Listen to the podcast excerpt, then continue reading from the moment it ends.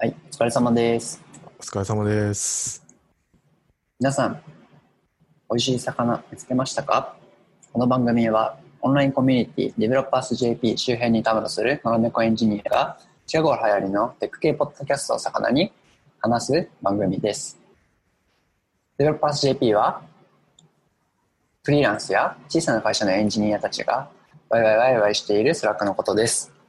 感想やリクエストは、ハッシュタグ、シャープ、ノラキャストまでお願いします。はい、寺田です。はい、山本です。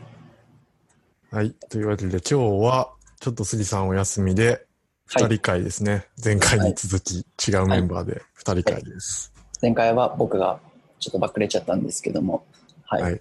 次回は僕が休みます。ちゃんと宣言したから大丈夫宣言。はい。はい、今、いあの、最初の話のところを、あれを見ずに喋ったんですけど、なんとか言い切れました。うん、なんか微妙に違うなと思ってなんか ドキドキ。やべえ、の、小ノート開き忘れたと思って、ああ、全く見ずに言ってたんだったらすごいな、結構。思い出しながら、うん。さすがに1年間言い続けたら、あの、覚えてましたね。うん。はい。なるほど、そういうことか。まあ、そんなわけで、今日は2人会をはい。ていきましょうということで、まあちょっと出囃子で、はい。まあ、ちょっと私事で恐縮なんですけども、はい。えー西田家の、えっと第一子がですね、えー、おととい7月7日7日？嘘ですね7月4日に生まれましたはい、はい、おめでとうございまありす。がとうございますはい いやこれがはいあのーそうですね結構可愛いですねはい結構かわいい。結構可愛いですねはいうん。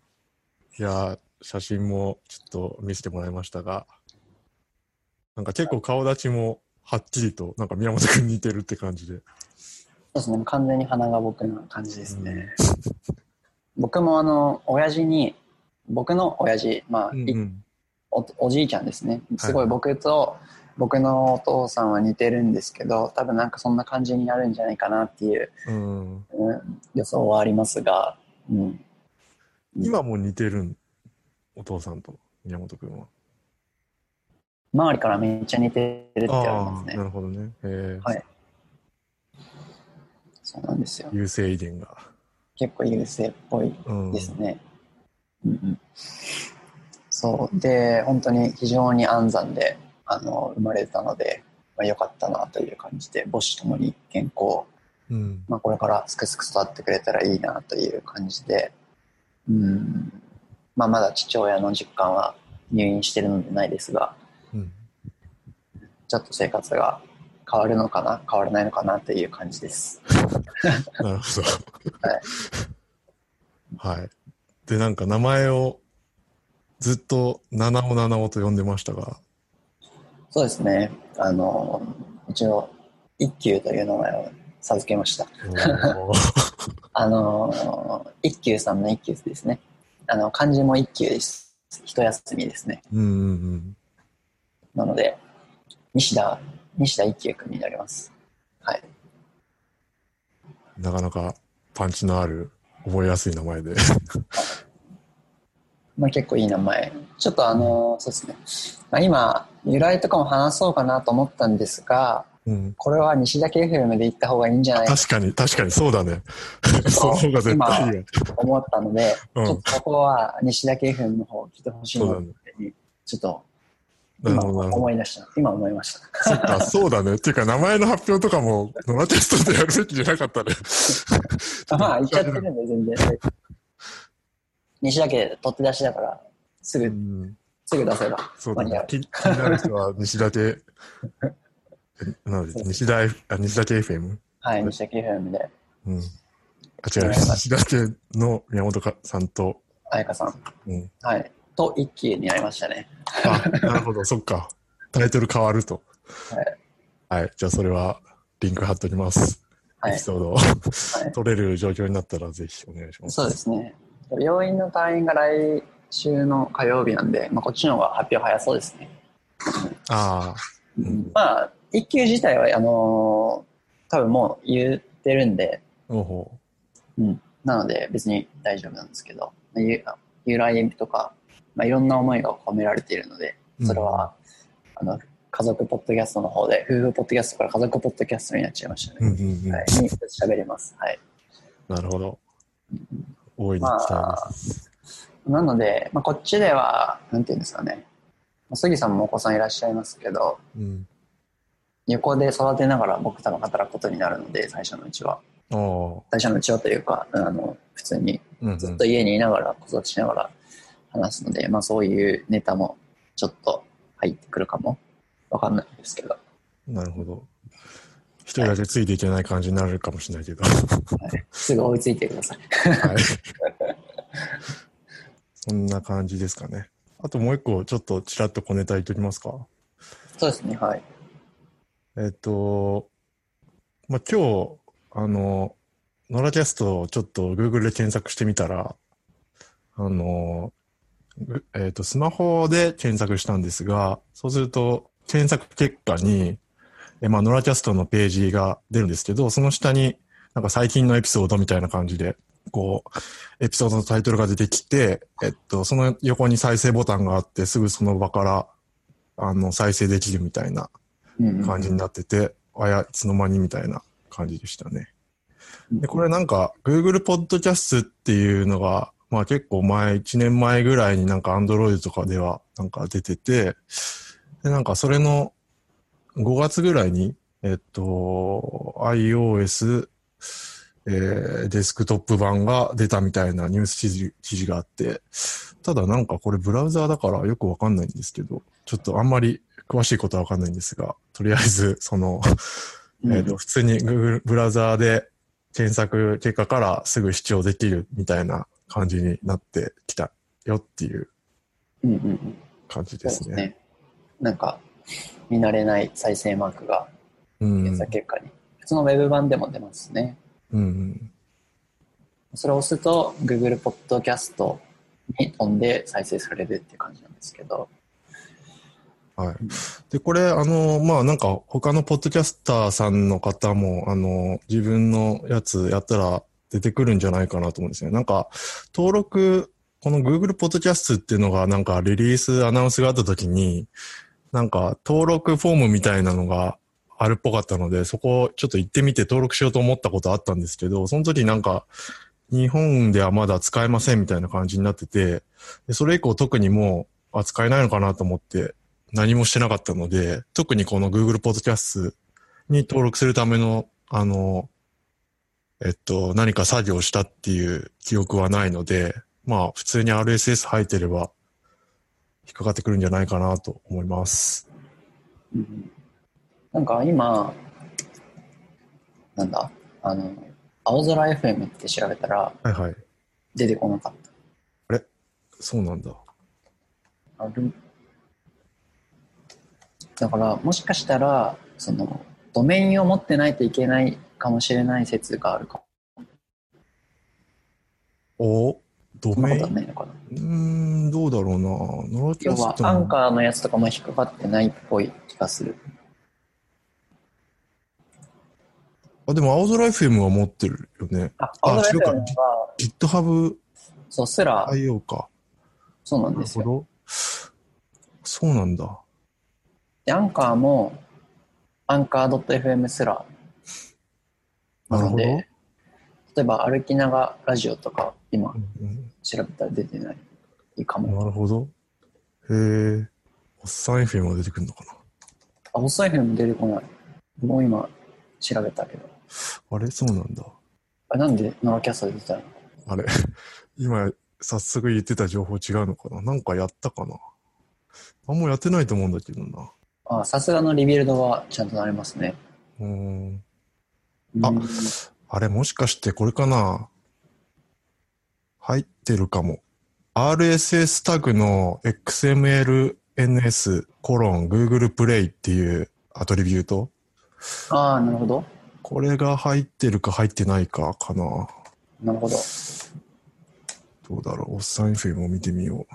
ああ、おっさん FM 入ってないですね。おじゃあそれが有効な可能性が。そうですね。RSS タグのアトリビュートをちょっと、なんか Google Podcast の、えっ、と、なんだこれ、ドキュメントみたいなのがあって、そこに。に、その、XMLNS、Google プレイっていうのをつけましょうみたいなのは一番最初に書いてあるので、まあこれが重要なのかもしれないですね。あ、なるほど。えこれちょっと後で、えっと、ショーノートに貼っときます。これ結構有益なんじゃないですか？収録中に発見するっていう。オートマジックとかも、あの、確実に僕らよりでかいはずなのに引っかかってこなかったし、入ってなかったんで、これっぽいですね。あうんあ、なるほど。じゃあこれは何だろうな。いつの間にか入れてたのかな。やってキャストのフォーマットにも入ってないってことだと思うので、なんか追加してたのかな。ちょっと僕の記憶が。おじゃあログ見たら多分わかりますね。デバッグが始まった。まあまあ、でも、そういうことっぽい気がします。うんうん。今のところ、そんな感じかなと思います。はい。っていうところで、一旦、うんうん。出囃子は、素晴らしい。でもなんか、これ、これって、うん、まあ、全然わかんないですけど、将来的に、うんあの、まあ、喋った内容がクローラーに引っかかるみたいなことになってくれるのかなっていうのを、うんうん。ちょっとこう、実験しておきたくて、はいはい。まあ、今、ここあの、テキストに起こさずに、この喋っているワードうん。が将来的に引っかかるのかっていうのをちょっとやりたいんですけど、うんうん、しかもあれだよね、テキストに、そのショーノートとかに入れてない単語がいいんだよね。そうそうそう。西田、西田一級、西田一級。西これが田一級、検索してノラキャストが引っかかったら、うんあの、Google やばいってことですね。そうだね。だ今、西田一級っていうのを、えーショーノートに西田一級っていうワードを書かずに、もしノラキャストが入ってきたら、いけるってことですよね。うん。西田一級ね。はい。なので、ショーノートに西田一級は、あの、入れない方針でお願いします。わかりました。いけんのかな？漢字だし、大丈夫かな？ああ、そっか。英語だといけそうですけどね。うん。何かな。ハッピーハッピーノラキャスト。よし、じゃあこれで今言ったんで、一回だけ？ハッピーハッピー？ハッピーハッピーノラキャスト。これはユニークじゃないですか。はい。ハッピーハッピーノラキャストね。これがショーノートに書かずに 大喜利でやりよるなっていう感じになるんで。はなるほど。間違えてタイトルに入れないようにします、じゃあ。い。こあこれはタ早く入れちゃイトルはいそうだけど。タイトルワードじゃないんで、タイトル入れたらもう一瞬で出しちゃうんで。はい。はい。という、一応実験を入れて、はい。出囃子を終了にします。はい。はい。こんな感じで。はい。はい。というわけで、宮本の魚一つ目。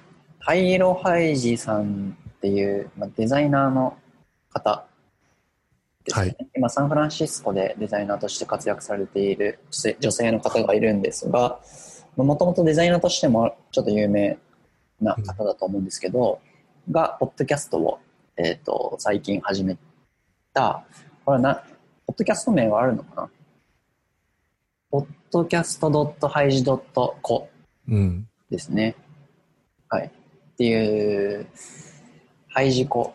ハイジ、ハッシュタグがハイジコかな？っうん。ていうポッドキャストが始まりました。はい。これ、で、はい知。らなかったですね。そうですね。で、ポッドキャストフリックスにも登録されてなかったので、さっき登録しときました。すいません。僕がなんかすごいバナバナ宮本くんが一人いじめてたんで。そうなんですよ。この今日、あの、話せるように僕のネタを取られないって 嘘ですけど。えー、はいこれ、で、うんうん。1回目がいつだった？これ日付書いてないの？か日付書いてないな。でも割と最近で、まあ、ハイジさん自体はもうツイッターで普通に僕フォローしてて、はいはい。で、まあ、海外で活躍されてて、で、デザイン系のポッドキャストで、なんか、えー話しながら、第1回目は聞いたんですけど、なんか、 Figma の話とか、あそうそういううん、デザイン、本当デザインの結構、はいはい。どういうふうに働いてるよとかやり取りしてるよっていうのが、まあまあ普通に面白いっていうのもあるし、うんうん、あと、まあゆかさんとも多分仲良く、大石ゆかさん、あのバックスペースとかレ、 Still Rendering の大石ゆかさんとも多分仲良くって、で、まあそういう、なんだろうな、あーサンフランシスコ界隈のそのデザイナーさんとかにインタビューしていくみたいなような感じを考えているみたいで、まあ、これからもそういう第2回目がゆかさんとの回なんですけどそれ以降もなんかいろんな人とえー話していくみたいなのもすごい面白そうだなっていう感じですね。はいはい。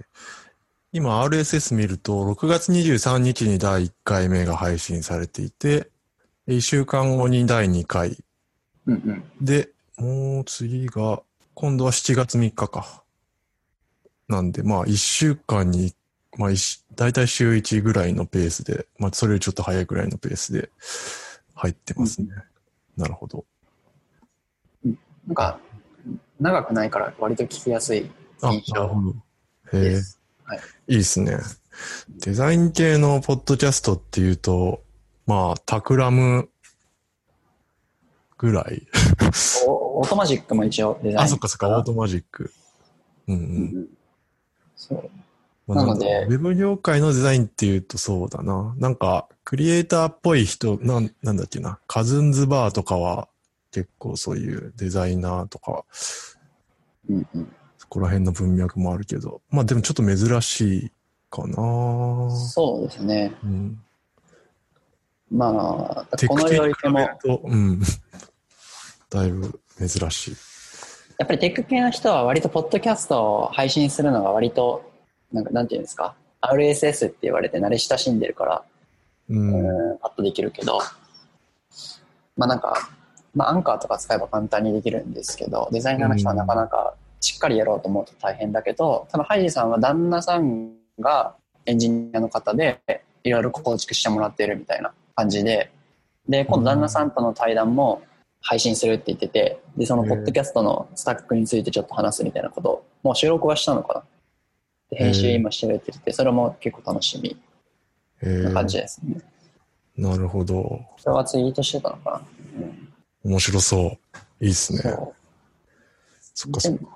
うでもう一個面白いのがそのハイジさんが英語を勉強しているので、うんなんか現場ではこういう表現をするよみたいなあのノノートノートドノートってあるじゃないですか。はいはい。あれでなんかデザイナーの英単語帳っていう英語帳か。デザイナーの英語帳っていうノートをやってて、はいはい。まあ、それのなんかポッドキャスト版みたいなのが多分最新回のなんか英語 -001 って書いてある方があのーそれなんていうんですかね。英語をちょっと紹介するみたいな、うんうん。紹介するというかなんていうんですか交えながら話すみたいな感じで交えながらこういうふうに英語使うよねみたいなのとかうーん。でそれが結構なんかリアルな英語な感じがしてすごい参考になるなっていう。感じなので、まあ、僕らも英語をちょっとやろうとしているので、そうだね。その辺がすごいいいですね。うんうん。なるほど。そうそうそういう意味でも結構、あの、ツボなポッドキャストです、僕にとって。うんうんうん。なるほどなるほど。うん僕はちょっとこれまだ聞いてないんであれなんですけど、最近始まった番組でちょっと被せて僕のネタというか、ネタじゃないか。なんだ、魚？はい。で、あのーザ・ポットラックキャストっていうポッドキャスト、これも割と最近始まってて、えーこれやられ、なんかこの、あんまり詳しくないんですけど、ゆかさんとか、この、ハイロハイジさんとか、あとこの、ザ・ポットラックキャストをやられている2名の方とかが、なんかザ・ポットラックっていう、なんかオンラインコミュニティ的なものなんか、とりあえずまあ友達みたいな感じで、まはいあアメリカ在住だったりとかでのつながりで、えっ、と仲のいい人たちで、まあなんかいろんなこう業種いるっぽいんですけど、情報交換みたいなのをしているらしく、そこの、まあ、ポッドキャストっていうのが始まっていて、これも割と最近6月うん9日。そんぐらいだったと思います。えーこっちは僕は逆に聞いたことないです。うんうん。で、こっちは1週間に1回今のところコンスタントに出ていて、すごいなって感じで。でしかも結構内容が濃くて、えすごいちゃんとリサーチがされていて、なんか結構そのアメリカのそのブランドとかそういうのに詳しくて、ー、別にウェブとかそういう感じじゃないんですね。あ、そうですね。テック系って感じじゃないけど、うん。えその全然日本に住んでると知らない、そのアメリカの小売店の名前とかいっぱい出てきて、その、なんか市場規模の話とか、そこら辺もちゃんとリサーチの上で、こう、話されてて、へーっていう感じで、なんか結構ノートに記事まとめてたりとかもされてるので、ー、うーん。最初に聞いたのがなんか D2C ブランドの話だった気がするんだけど、あれタイトルだとわかんないな。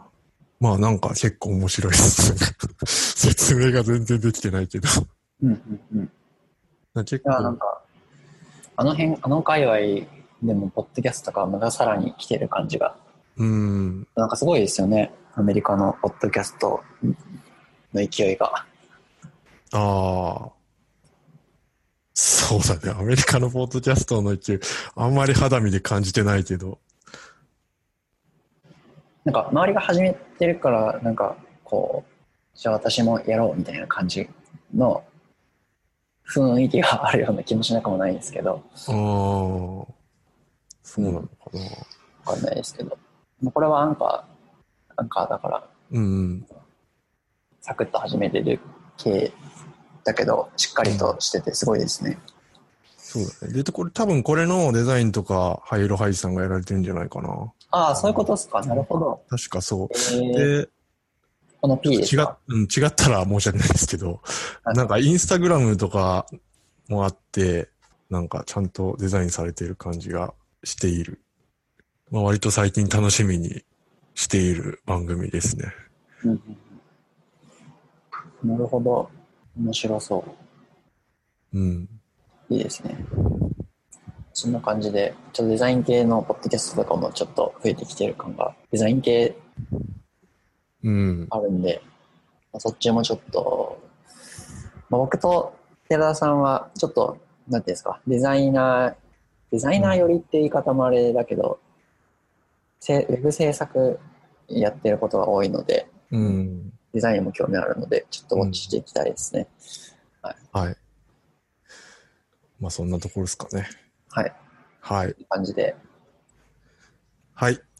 じゃあ、寺田の魚で、ちょっと3つほど、えっと、まあ、聞いた中で面白かったなっていうのをメモしていたので、その3つちょっと紹介したいなと思います。はい。えー一つ目が、ストロボ FM のエピソード47、キャンプ沼っていう、ちょっとこれ前の回になっちゃうんですけど、ちょっと、あのーえー未調のものがちょっと溜まってたので、バーッと聞いた中に入ってました。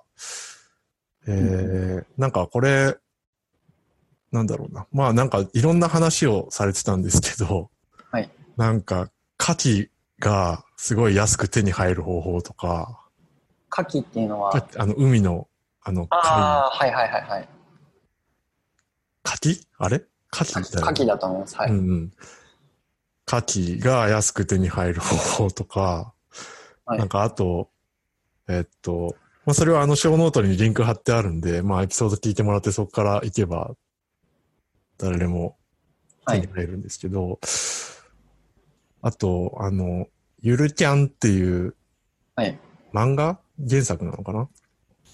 の、えっと、アニメもあって、でなんか結構その、キャンプ、ゆるいキャンプってことだと思うんですけど、はいはいはい。女子高生が主人公、女子高生何人かがこう登場人物で出てきて、はい。えっと、なんだっけな、野外活動クラブみたいなのに入っている子と、まああと入ってない子もいるんですけど、うんうん。まあみんな共通してそのキャンプっていうのが好きで、こう、はい。ある子は一人でこうキャンプをしに行って、うんうん。えー休みの日にっていうのを楽しんでたり、まあ、あの、部活動的に行っている子たちとか、の話で、まあ、な、なんだろう。うーん、割と日常系な感じなんだけど、結構そのキャンプネタがいろいろ出てきて、うんうんえーっと、で、なんか、その、それを見てると、こう、いろんな機材というか、なんはいはいはいか椅子とか、テントとか、なんかそういうキャンプ用品を買いたくなるよねっていう話をしてて、えーっと、まあ僕もちょっとそれでアニメを見てみて確かになんか買いたくなるなと思って。えーまだ僕はまだ買ってないんですけど、ちょっとバーナーを、僕はあの登山を、まあすごくそれこそゆるーくやってて、で ちょっとまだバーナーを持ってなくて、いつも人のを借りてやってたので、ちょっと、そろそろ買いたいなみたいな。でもこのキャンプに出てくるバーナーって、はい。なんか割と、なんだろうな。あの、普通のガスコンロでよく使う、こうんうんうん。う、長細い丸いやつ。はいはいはいああいうのでいけるのが割と、まあ、キャンプ用だと、そっちの方が安いし、どこでも手に入りやすいから、うんうん。いいみたいで、ううんうんん。なんだけど、まあ結構山用になると、まああれちょっとでかいし、まああとなんか、その、風に弱いとかもあんのかなっていうので、ちょっとまた違う、もうちょっとコンパクトで、こう、なんあの、専用のなんかあれですよね。なんかちょっと丸い、丸いっていうか、そうそう、お餅みたいなはいはいはい。鏡餅のもっと太いやつの上に、こう、バーナーを取り付けるみたいな、うんうん。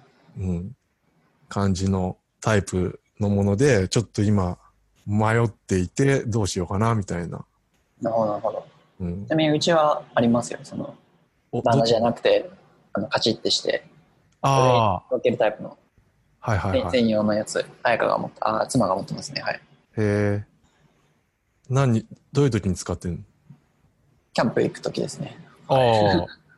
キャンプで普通に不不自由はないというか。もう全然、あの、お湯も沸かせるし、うんまあちょっとした、なんていうんですか、あの、朝ごはんに、うん。うん。あーまあ大体朝ごはんにコーヒー入れるのと、まあちょっとなんか、なんですか、焼く？卵焼き作ったりとか、うん。ベーコン焼いたりとか。パン温めたりとか、まあ、そういうのにも使えるし、なんかあれだと結構、その、火の、バーナーの位置が高くなるから、ちょっと倒れやすい印象があって、その、ボンベタイプのものの方が、こう、はいはいはい。あの、金具の部分というか、が、こう低い位置に置けるから、そう。なんかそれで、いくと、うん。まあもちろん風が強く吹いたらどうしようもないので、うんうん。まあ結局消えちゃうので、まあ風よけがちゃんとある。風よけあもちゃんと折りたためるタイプがあるはずなので、あ、うんうんうん。それを買って持ってった方がいいと思う。うんうん。まあ、風はそうだよね。で、なんかその、上にお置いてて倒れちゃうとか、下がこう、ちゃんと平らな場所を用意しなきゃいけないのが大変とか、そんなのはない。ああ。僕は逆にでも山登りじゃないので、そこまでなんていうんですかね、いつもちゃんとテーブルとか、に座って、なんかまあ石とかでも上でもやったりしますけど、あ、まあそっか。そんなに別に。うん。あの、なるほどね。めっちゃグラグラして困るみたいなことはうん。ないですね。うん。なるほど。でも山の方がそっちを使って、そのバーナーじゃな、あカセットコンロタイプじゃなくて普通のうなんん。かやつ使ってるイメージがありますけどね。あ、そうそうそうそそうですよね。う。うん。あっちの方が、軽いですもんね。うん。ただまあ、ちょっとコスト高いというか、うん売ってるところが少ないからとか、うんうん。うん、もあるんだけど、まあ、まあちょっと、まあ、最近そうですね買おうかな、みたいな感じで 見てたよっていう話ですはいね。はい。個人的にはうん。とてもいいと思います。わかりました。買った方がいいと思いはいます。。じゃあちょっと買います。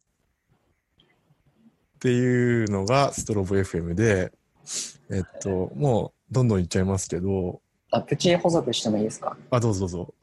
ヘリノックスっていうあの椅子があるんですけど、はいはこれがすごい素晴らしくあの軽くて、い。うん。コンパクトになるけど丈夫な椅子なんですけど、まあ、非常に高いですがあのいいヘリノックスのパチモンっていうのがありまして ヘリノックスのうん。あのヘリノックスのパチモンだけどまあまあ使えるっていう椅子があって、へえ。それを探し当てるととてもあの快適です。えそれは何？探し当てるとっていうのは？で たまに壊れるやつがあるんですよね。パチモンだと。ああ、え、宮本君は持ってるの？その。僕はパチモンを持ってます。ああ、で、それはいいやつなの？よかった。そそれはまだ壊れてないんで、ああの、重宝してますね。あ、へえ。そうなんだ。はい。なんかあれだよね、子供用のやつでも大人も座れるみたいな。そうです。なんかこう、なんていうんですかね。ゴゴムがこう中に、あの、テントの、テントってこう折りたたまってパシッてこうくっつくと思うんですけど、まあ、あれの椅子の骨盤みたいになってて、ヘリノッはいはクスって。で、それの、うんその方式の、なんか、それだと1万ぐらいするんですよね、ヘリノックスって。い。うん。う1万2000とか。でもパチモンは大体3000とか4000で買える。ーん。はいなるほどね。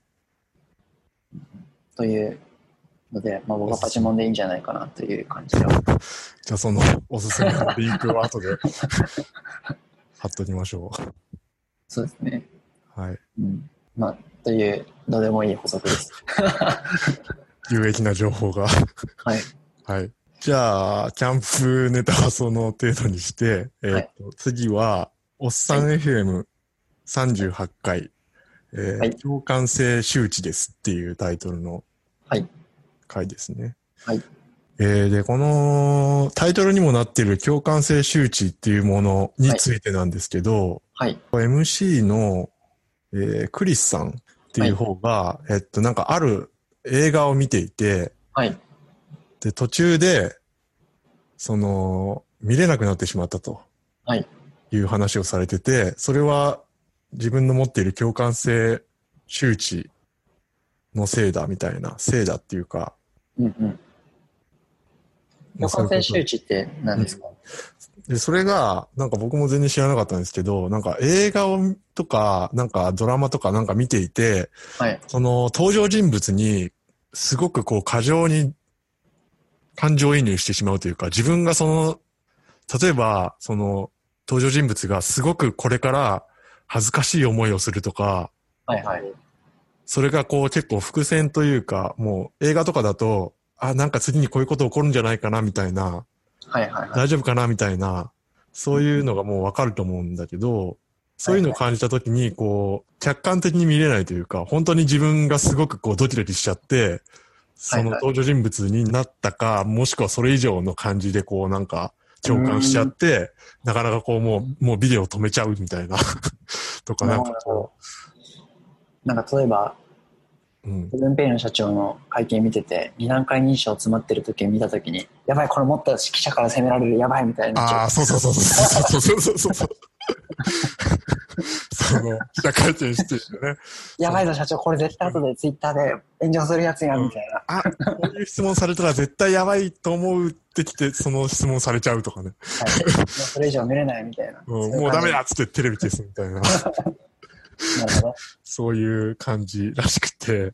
はいはい。うん、で、まあ僕も、まあある程度わかるというか、多分クリスさんは、もっと多分、すごくそれが過敏に反応する。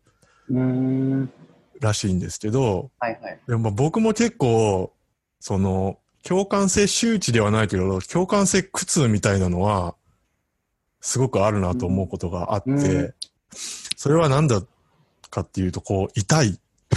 痛い系、はいはい。要は血が出る映画とかも、もともと全然得意ではなくて、昔から、子供の頃からこう普通に切られるとか、刺されるとか、はいそういう場面はすごいもう、うわーってなって、目を背けちゃうはいはい。タイプだったんだけど、うん、それに近いのかなと思って。もうなんか結構心臓バクバクしちゃって、全然痛く、自分は痛くないはずなのに、例えば手首切るような映像とか、なんか前に、なんかネットフリックスで、なんだったかな、13の理由だったかなうんうん。っていう、なんか、ドラマがあって、その中でその、自殺しちゃうシーンとかがあったんだけど、そことかもう本当に、久しぶりに、うわーってなって、はい。もうちょっと見れなく、完全に目を背けたっていう。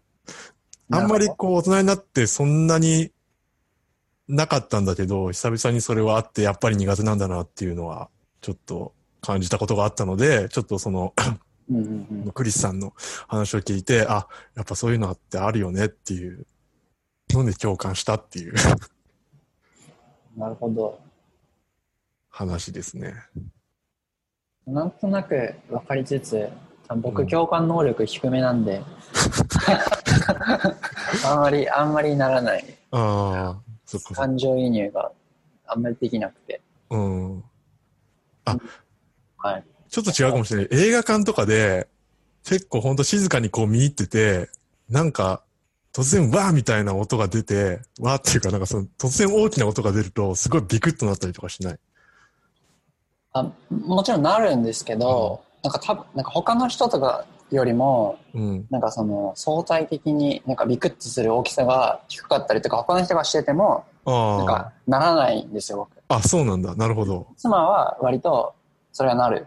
うん、うん。要はびっくりしやすいといううか、んうんうん。僕全然びっくりしなくて、あんまり。うんなので、もしかしたら低いのかもしれないですね、こあのあ、能力が。ね。うんうん。いや、なんか羨ましいな。結構映画館とかで、うわって声出しちゃったりするかもしれない。あでも結構、あの、声で声出しちゃうタイプですよ。うん。勝手に出ちゃうというか。本当にやめてほしいんだよね。突然大きな音出すの。うん、なんかあの、もう海海外というか、なんかフィリピンとかで映画を見ると、なんかそういうとこでみんな声を出す。面白いとか笑うみたいな。うんうんうん。だから、どっちがなんか、その一般的なのかわかんないですけど、うん世界的に見たら。まあその、あの、ビクッとしちゃいけないっていうのが、もしかしたら日本だけなのかもしれないのかなって、今ちょっと話を聞いててちょっと、ふと思ったという。うん、確かに。なんか結構マナーというか、映画館でのマナーはうん。文化によって違いそうん。う。うん。まあ、携帯見ちゃいけないはダメな気がするけど、結構、アメリカと、アメリカ、アメリカ？とりあえずフィリピンは、なんかみんな笑うとこ笑ってましたね。うん。あんまり日本だとないよね。笑うみたいな。せっかくみんなで見てるのにね。個室でいいんじゃないかって感じがして。それこそね、VR とかでね。うんやなるほど。はい。っていう話と、もう一つは、なんか、家族間パスワード共有の話もされてて、はいはい。これは、どうですか？なんか僕的には、僕家族いないので、はい。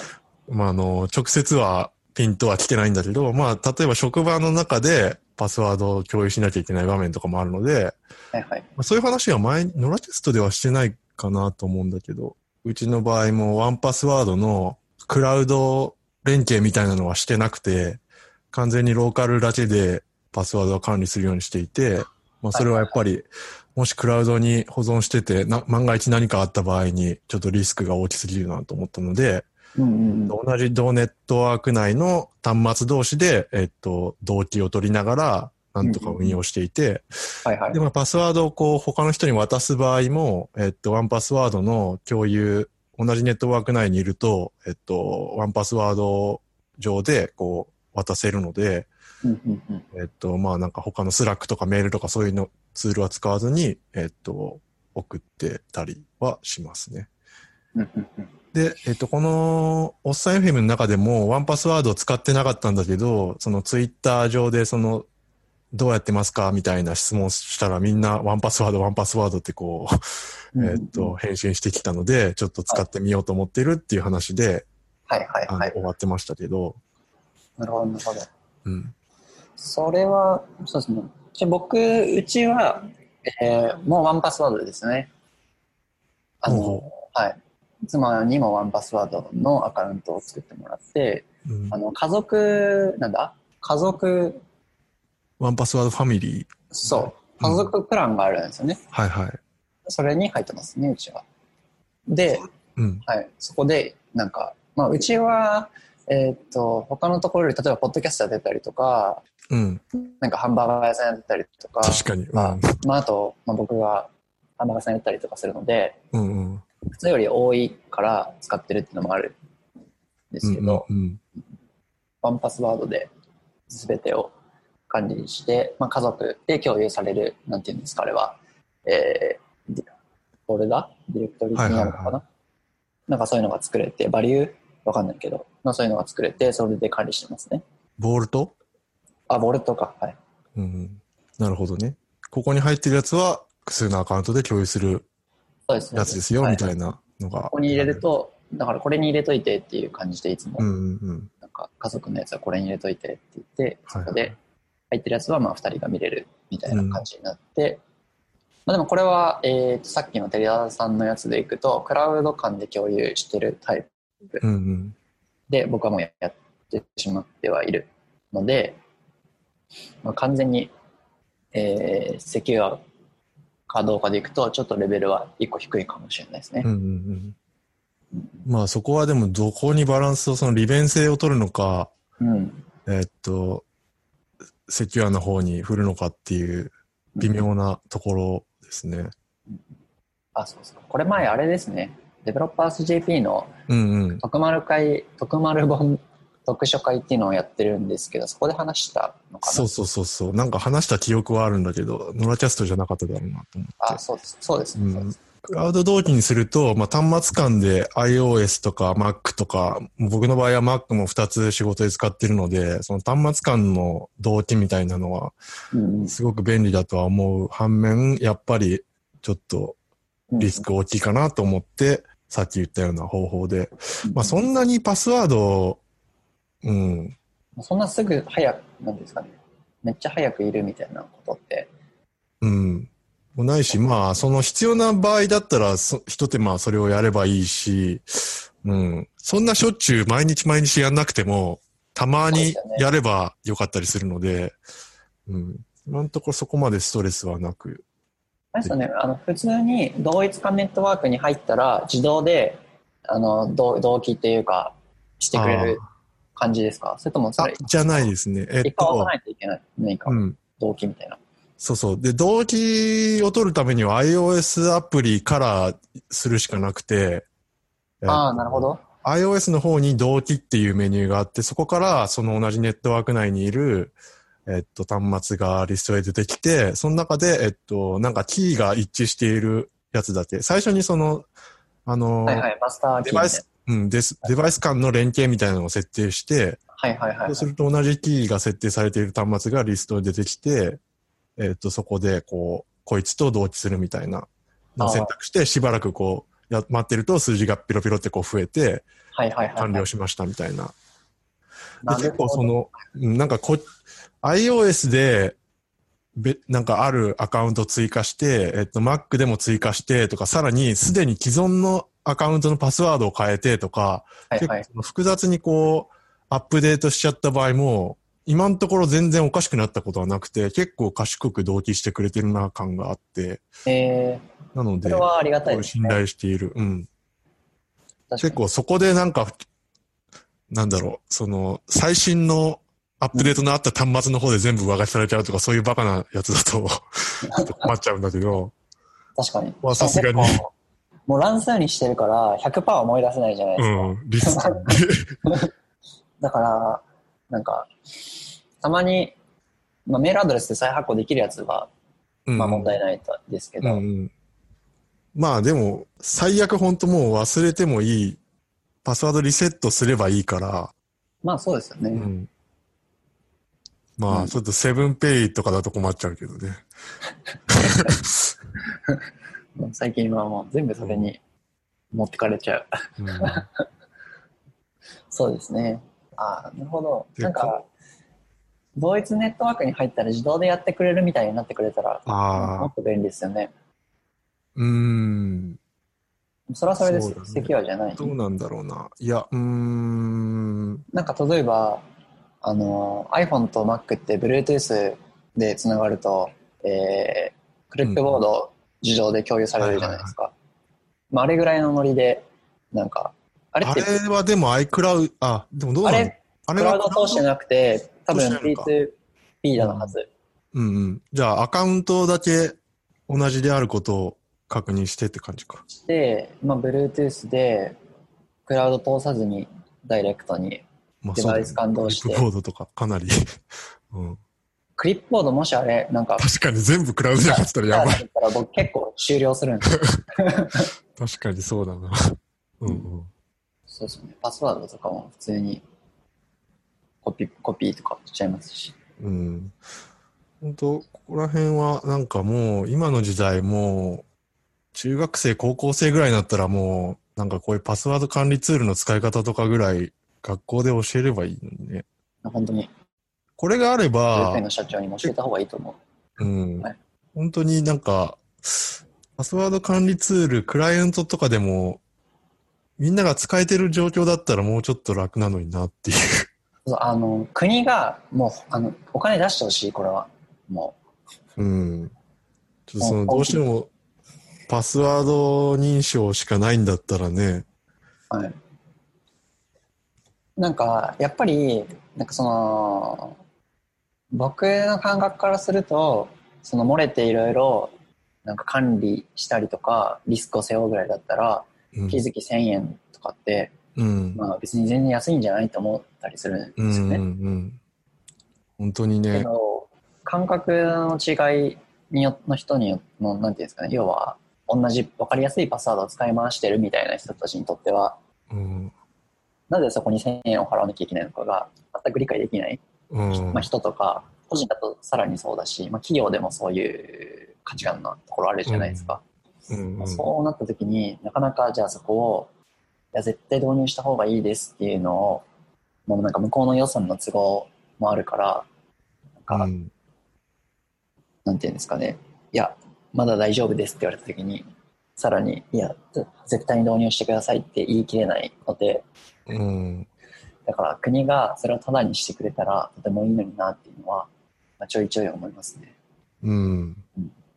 まあせめてなんか道徳の時間とか、道徳じゃないけど、うん、そういう基礎教養として、まあ、必要ですよね。どうなんだろうな。でも、教育ってでももっと長い目で見るもんなのかな。でも、まだ続くよね、多分このパスワード社会は。パスワード社会っていうか。まあなんか今その情報あ情情報の時間でいいですよね。うん。昔僕らの時はなんかググり方とか教えてもらいましたけどそんなのもういらないから何活？ググり方あ、ググり方？へえ、そんな授業あったの？なんか あのヤフーがまだカテゴリー検索なんだろうな、ああ、はいはいはい。うんうん。なんかテストでカテゴリー検索とあとなんだっけな、まあ、フリーワードのなんて検索、うん。でなんか調べたいやつをどっちかから選んでなんかこう欲しい情報にたどり着きましょうみたいなそういうへ授業がえ、あったのを実践的。覚えてます。で、うんいつカテゴリー検索使うんだよって僕はこういつも思いながらうーん。普通にだってワード入れればいいじゃんみたいなうん思った。記憶が今でも覚えてますね。なるほど。まあ、その結果カテゴリー検索というのはやっぱりいなくなりましたね。うん、淘汰された。うん。はいそうそうそう。本当にね、そういう感じで。うんっていう時間があったので、まあ、そういう時間で教えてくれたらいいですよね。うん。うん危険なパスワードはこういうのですみたいな。うん。あとこ、こういう管理ツールがあるっていうのを知っとけば、そうですよね。うん。それはそう思います。ワンパスワードも、今僕はワンパスワード買い切りのやつにしてて、そのクラウドのサービスを使ってないので、ああ、そうなんですね。単発で買ってって感アじなのでップデートできるんですか？アップデートはそのバージョンによって、ああの、お金払わなきゃいけないアップデートもあって、ああ、なるほ次はど。また追加で払う。まあでもそれも全然、さっき言ったリスク、リスクヘッジで思えば、全然。あ300円でしょ、300円。ああ、そのサブスクリプション型だと。はい。ファミリーで500円、月々。うん500円で入ろうよって思いますけどね。うん 何も言えない。そうそう。で、そうだな。なんかその、あとパスワードを家族間で共有ことする、すること自体がどうなのみたいな話もちらっと出てて、なんかその。銀行とか、結構なんだろうな。たなんかウェブス最近グループ機能みたいなオーガニゼーションとか、なんかそういう個人のアカウントを共有せずに、そういうグループで使える、グループを作って使えるサービスっていうのはあるけど、結構それができないサービスもまだあるので、はいはいはい。だから必要だよね、みたいな話もされてましたね。そうですね。うんア。マゾンとかだとファミリー設定みたいなやつができます。ん？でき、確かできるうん。ので、でもうちなんでやってないんだろうな。なんかが理由でやってないんですけど。まあでもそういう、そういうことですよね。そうそうそうそそれぞれがアカウント持って、う。うん。あなたたちはファミリーだから、そのファミリープランで使えますよみたいな。うん。でワンパスはそういう形で使ってるってことか。そうだね。うんうんうん。僕だけ払ってて、綾川は別にアカウント持ってるんで。うんうん。だからすべてのパスワードを共有してるわけじゃなくて、一部。はいはい。うん。まあその方が、願わくはその方がって感じだけど。まあでも、実装側の立場になると、クソめんどくせえって思う。うん。大きい、でも大きいサービスはやってほしいですね、Google とか。まあそういう回でしたと。えー、深掘り FM の第17回。はい本当にやれることを全部やってますか？はい。えー、with タコラッタさん。及川さんですね。はいはい。の回ですね。これは、あれ、宮本くんは聞いた途中まで聞いたんだっけ？そうですね。なんか、途中まで、なんか、でもこれもながら聞きで聞いてたので、あんまり、昔の話をしてた、いますよね。そう、なんか、及川さんの長いキャリアをこう結構昔からこう振り返りつつ、結構丁寧にいろいろ話しておられて、もう、へえ、みたいな、すごいありがたい話だなっていう 感じで。まあなんか、今、その、ショーノートのページを見たんですけど、ショーノートがやばいっていう。ショーノートがやばい。これ、箇条書きでガーッとこう、多分重要なポイントみたいなのが書いてあるんだけど、一体いくつあるんだっていう。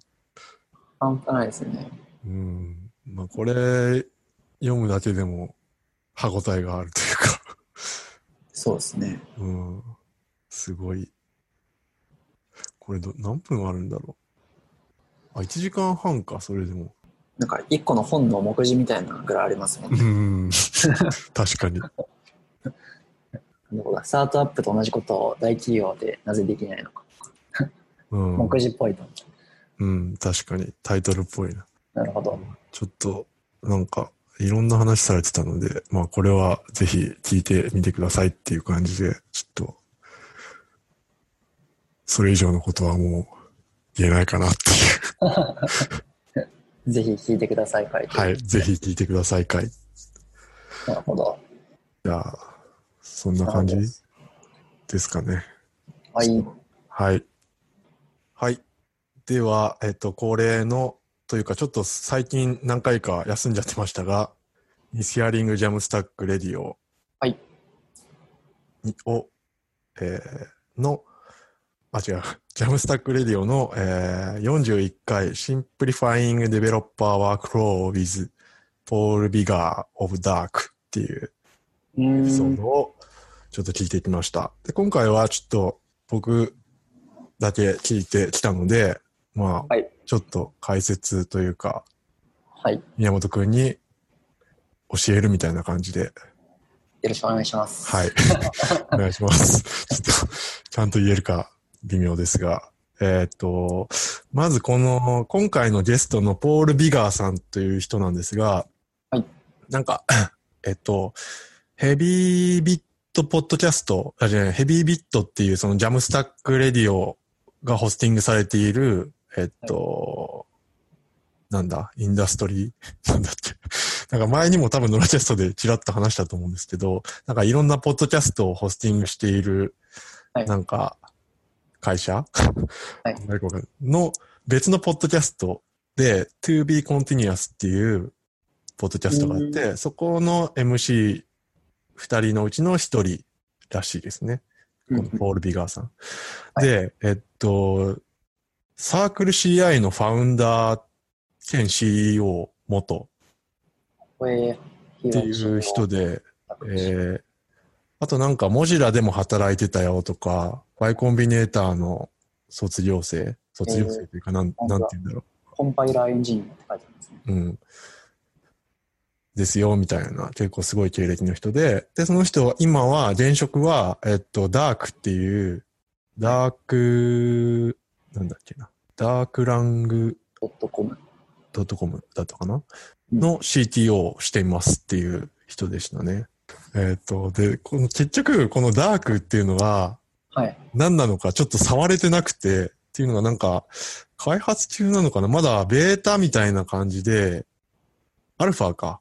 アルファ版、プライベートアルファって書いてあるので、ちょっとまだ触れてなくて、一応メール送ったんだけど、まだ何も来てないので、え触れてません。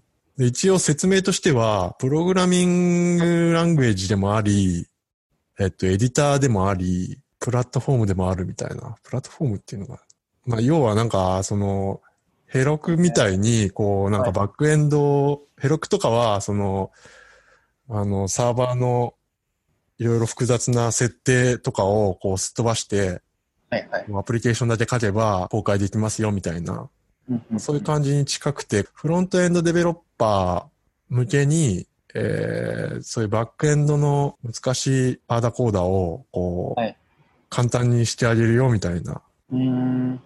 ああ、なるもの。らしい。で、多分、グリッチとか、はいはい。あと、レプルっていうサービスも、まあ、これ初めて知ったんですけど、はい。レプル .it っていう、うんうん。この、こういうのが、ここら辺が競合になるっていう話でしたね。ああ、なるほど。ブリッジは、ブリッジはあれですよね。なんか、ウェブブラウザ上で、なんかもういじれるみたいな。ああ、そうだね。うんうん。なんかボットとかを簡単に書けるみたいなイメージがありますね、ブリッジは。うんうん。もうなんかエディターも全部ブラウザーで、リポジトリみたいなのがあって他人のものをこうリミックスって言ってこうフォークみたいな感じでフォークして。自分なりに書き換えるとすぐそれがデプロイされて動くよみたいな、はいはいはい。そういう環境。じゃあこれ環境と、まあエディターまではわかるんですけど、うん。ランゲージって書いてあるから、ランゲージまでユそニークこがよくわからない。なんですかね。まあ基本的には全その辺を全部包括して、一括でなんか、ウェブ上で作れる、簡単に作れるよみたいなノリってことですよね。うん。これがうまくいくと、なんか、Firebase とか、なんかそういうバース、バースうの、ん。なんかもうちょっと少し自由度があるというか、なんていうんですかね。うん、バックエンドとして書けるみたいなノリになるってことですかね。うんちょっとわかんないですけど。おそらく。ログインとかはもう、その仕組みがあって、みたいな基本的な。あー、どうなんだろうな。そこまではいかないかも。そこまでアプリケーションによってない印象だったな。なんか、もうちょっとベースの部分っていうか、Ruby をインストールするとか、Node をインストールするとか、そういうところをしなくていいみたいな感じだったので、そう。グリッチの場合は、まあ JavaScript に限定されているけど、そこがまあもうちょっと幅があるよみたいな感じで。あインストラクチャーデプロイメント APIs って書いてあるから、まあそれと連携してなんか使えれるってことですかね。うん。確かにこれは使ってみないとよくわからなそうな雰囲気。そう。そのサークル CI のファウンダーの人がやってるっていうのもなんかすごい、すごそう感はあるんだけど、なんかわかんない。確かに。なんか技術力強そうな感じしますよね。あと、そうだね。えーっと、なんかフルスタックエンジニアみたいな単語も出てきていて、うーん。あのー何でもしなきゃいけなかった時代から、今ってなんかすごいそれぞれが、いろんな領域がこうすごい細分化されてこう深くなってるから、すべてこう網羅的にこうすべて把握するっていうのが難しいよ時代になってるよねみたいな話とか多分していて、はいはい。そういう話をしていて、今ブライアンさんは自分の子供は今アレクサに言って卵を焼いてもらったりトーストを焼いてもらったりしているから、なんか、まああといつでもその、そのテレビ番組を自分は昔はその時間になったらテレビを、そのテレビの前に行かなきゃいけなかったのがいつでも見れるようになってるとかいう話をしてて、everything is becoming on demand って言って、ましたね。なるほど。アプリケーション開発みたいなのも、そういうふうに結構自動化できる部分とかは、こう、どんどんされていくんじゃないかな、みたいな話をしていたんじゃないかなと思います。あと何話してたかな。あ、ちょっと本、話の本筋とは違うところなんだけど、うん。